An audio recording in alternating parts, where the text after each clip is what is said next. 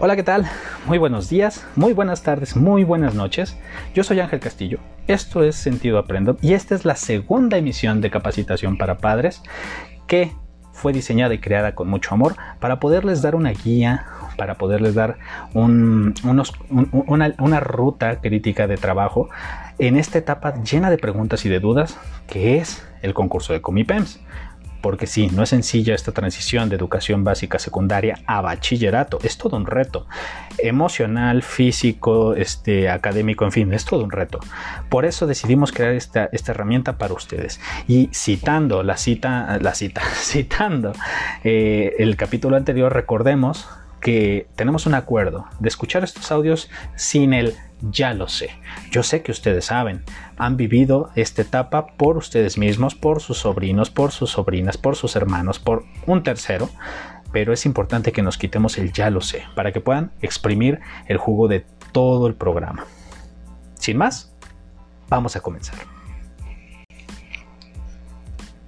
Primero y antes que nada necesitamos aclarar una cosita muy importante. Es habitual para Comipems, me refiero para el concurso Comipems, que al inicio de cada año, mediados de enero, eh, se tienen la publicación de la convocatoria. Si tú me estás escuchando este audio en el 2021, ya hay fecha, es el 17 de enero. Métete hoy, digo, termina de escuchar este audio, pero métete hoy a la página de eh, Comipems para que estés al pendiente de, estos, eh, de estas publicaciones, de las fechas, de todo lo que hay que hacer. Toda la información va a salir de ahí. Toda. Segundo, por lo general el preregistro sucede días después. En este caso 2021 ya hay fechas. Es desde el 18 de enero al 19 de febrero para que estés al pendiente. Es habitual que para finales de marzo ya suceda el registro presencial. En este caso ya está agendado el 2 al 16 de marzo. Fue al inicio. Y por último, tienen que saber que la aplicación históricamente del examen ha sido en junio, en la tercera semana por lo general, pero en esta emisión, como en la del año pasado, 2020, va a suceder en cuatro días, el 19 y el 20, así como el 26 y el 27 de junio, las aplicaciones de los exámenes. No se estresen, no se preocupen, todo lo que sucede en medio hasta este punto va a ser publicado en la página oficial de Comipems ¿vale? Para que a partir del 17 de enero estén súper al pendiente de cada palabra que se publique ahí. Ya por último, pues los resultados. En julio vamos a estar todos bailando, felices, nerviosos, pero eso sí, con mucho, con, mucho anhelo de poder cosechar el fruto de tanto trabajo. Eh, en este año 2020, 2021, perdón, es el 30 de julio la fecha estipulada para los resultados, la publicación. Ahora, tienen que ser pacientes. El ciclo pasado, eh, la contingencia, bueno, todo lo que sucedió gracias a COVID-19, pues movió calendarios, pero parejo, para el sector público, el sector privado, para todas las industrias y hubo eh, muchos cambios. Lo que trato de decir es que con estas fechas seamos pacientes, seamos tolerantes, porque estamos a merced de cualquier situación de cambio, va que va, para que estén súper atentos a la página. Dicho lo anterior, ahora sí, vamos a comenzar. Híjole. Este es un tema súper importante y por eso se seleccionó para el segundo de la capacitación para padres. Y tiene que ver con las prioridades. Ya sé, otra vez, otro audio que habla de cómo debo vivir mi vida. No, no, no, no, no, no, no. A ver, habíamos acordado que tenemos que quitarnos el ya lo sé. No es un audio que dicte cómo vivir tu vida, pero sí es un audio que busca confrontarte y ayudarte a espejear porque hay que hacernos las preguntas correctas, papá. Seamos honestos. Ustedes no están buscando que su hijo se quede en la prepa o en el bachillerato que desean. Que desean ustedes o ellos. Eso no es lo que realmente les está importando, lo que les, la, angustia que de verdad tienen. La verdadera pregunta, la verdadera inquietud, el, verdadera, el verdadero interés y la cosa que no los deja dormir, y me atrevo a meter las manos al fuego, es la siguiente ustedes realmente lo que les importa en lo profundo es este escenario.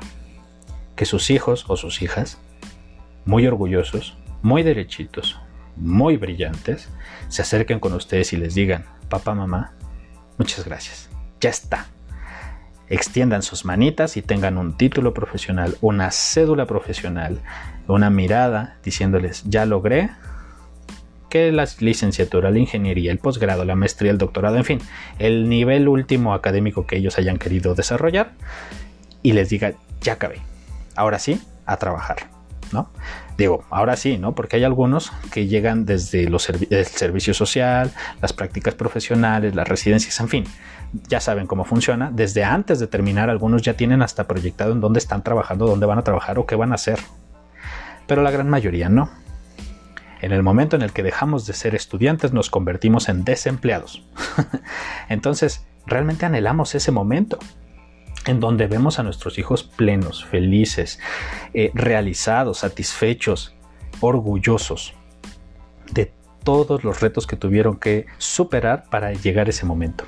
Pero seamos francos, desde ese futuro, desde ese final, uno de los muchos finales de, distintos capítulos que van a ver en sus libros de vida de estos chiquitos, la verdad es que hay muchos capítulos antes, hasta el día de hoy. Imaginemos que sea el tema de la selección, del trabajo, de en dónde voy a trabajar, de qué voy a hacer. A lo mejor y no quieren eso que les dicen que van a trabajar o lo que ustedes les están solicitando en lo que trabajen. Previo a eso, a lo mejor hay unos que ni siquiera acaban, que deciden empezar de cero ya faltando dos años para terminar la carrera en otra universidad porque resulta que siempre no era ahí, que les gustó más otra carrera. O previo a eso, imaginemos que eligieron la universidad porque ahí estaba su novia, el amor de su vida, o su novio con quien iban a casar, o su mejor amiga, su mejor amigo, porque ahí estudió su hermana, su hermano, porque la razón externa que quieran. Y se dieron cuenta que siempre no era ahí o se van a dar cuenta muy tarde cuando ya estén trabajando, yo qué sé. Pero ahora no pensemos en eso, pensemos antes de eso. ¿Qué pasa si en la prepa resulta que no escuchamos los gritos de auxilio de alguna actividad artística, deportiva o de intereses extracurriculares y no pusimos atención y descuidamos sus pasiones, descuidamos su vocación, descuidamos su, eh, su, su carrera profesional por alguna de las anteriores mencionadas? Las vuelvo a mencionar. Pasión, vocación y profesión. ¿Qué pasa si no puse atención en esta etapa de, tanta, de, tanto crecimiento y tanta experimentación? Previo a esto, con mi PEMS. ¿Qué pasa si, olvídense del curso, olvídense de las guías, qué pasa si yo como papá no llené bien mi papeleta de Comipems? ¿Cómo? ¿Se tiene que llenar bien? O sea, no nada más es llenarle ya. No, papás, hay un criterio de selección que tienen que considerar. Hay un algoritmo que tienen que considerar. Tienen que saber que eh, la selección las, las, hacen máquinas, ya no las hacen personas. Entonces hay un orden y hay, un, hay una manera de, llenado en la papeleta para poder garantizar que los chicos se queden desafortunadamente no todos los papás lo saben y no todos los papás lo quieren y lo quieren eh, eh, entender. Y, es real, yo me dedico a esto. Muchos papás no me creen en esta etapa de que, de que hay un criterio de selección, de que hay un algoritmo, de que no nada más es por escribir, de, ay, pues se quedó, se tiene que quedar en alguna, es bueno. No, hay chicos que pues, seguramente conocen el primo de un amigo, que con arriba de 90 aciertos, arriba de 100 aciertos, se quedó sin escuela. O sea, ¿cómo puede ser posible que chicos de 60, 70 aciertos se quedan en escuelas y chicos de más de 100 no se quedan? Hay un cómo y tienen que aprenderlo. Así como les acabo de decir todo este, este cuento largo, hoy estamos a tiempo de entender que nada, escuchen y repito, nada de lo que acabo de enlistar va a importar. Si ustedes les acercan herramientas para resolver cada una de estas distintas etapas enormes, ninguna va a importar. Escuchen, si les acercan herramientas, ninguna va a importar. Si no tiene claro su hijo o su hija el por qué. Lo vuelvo a repetir.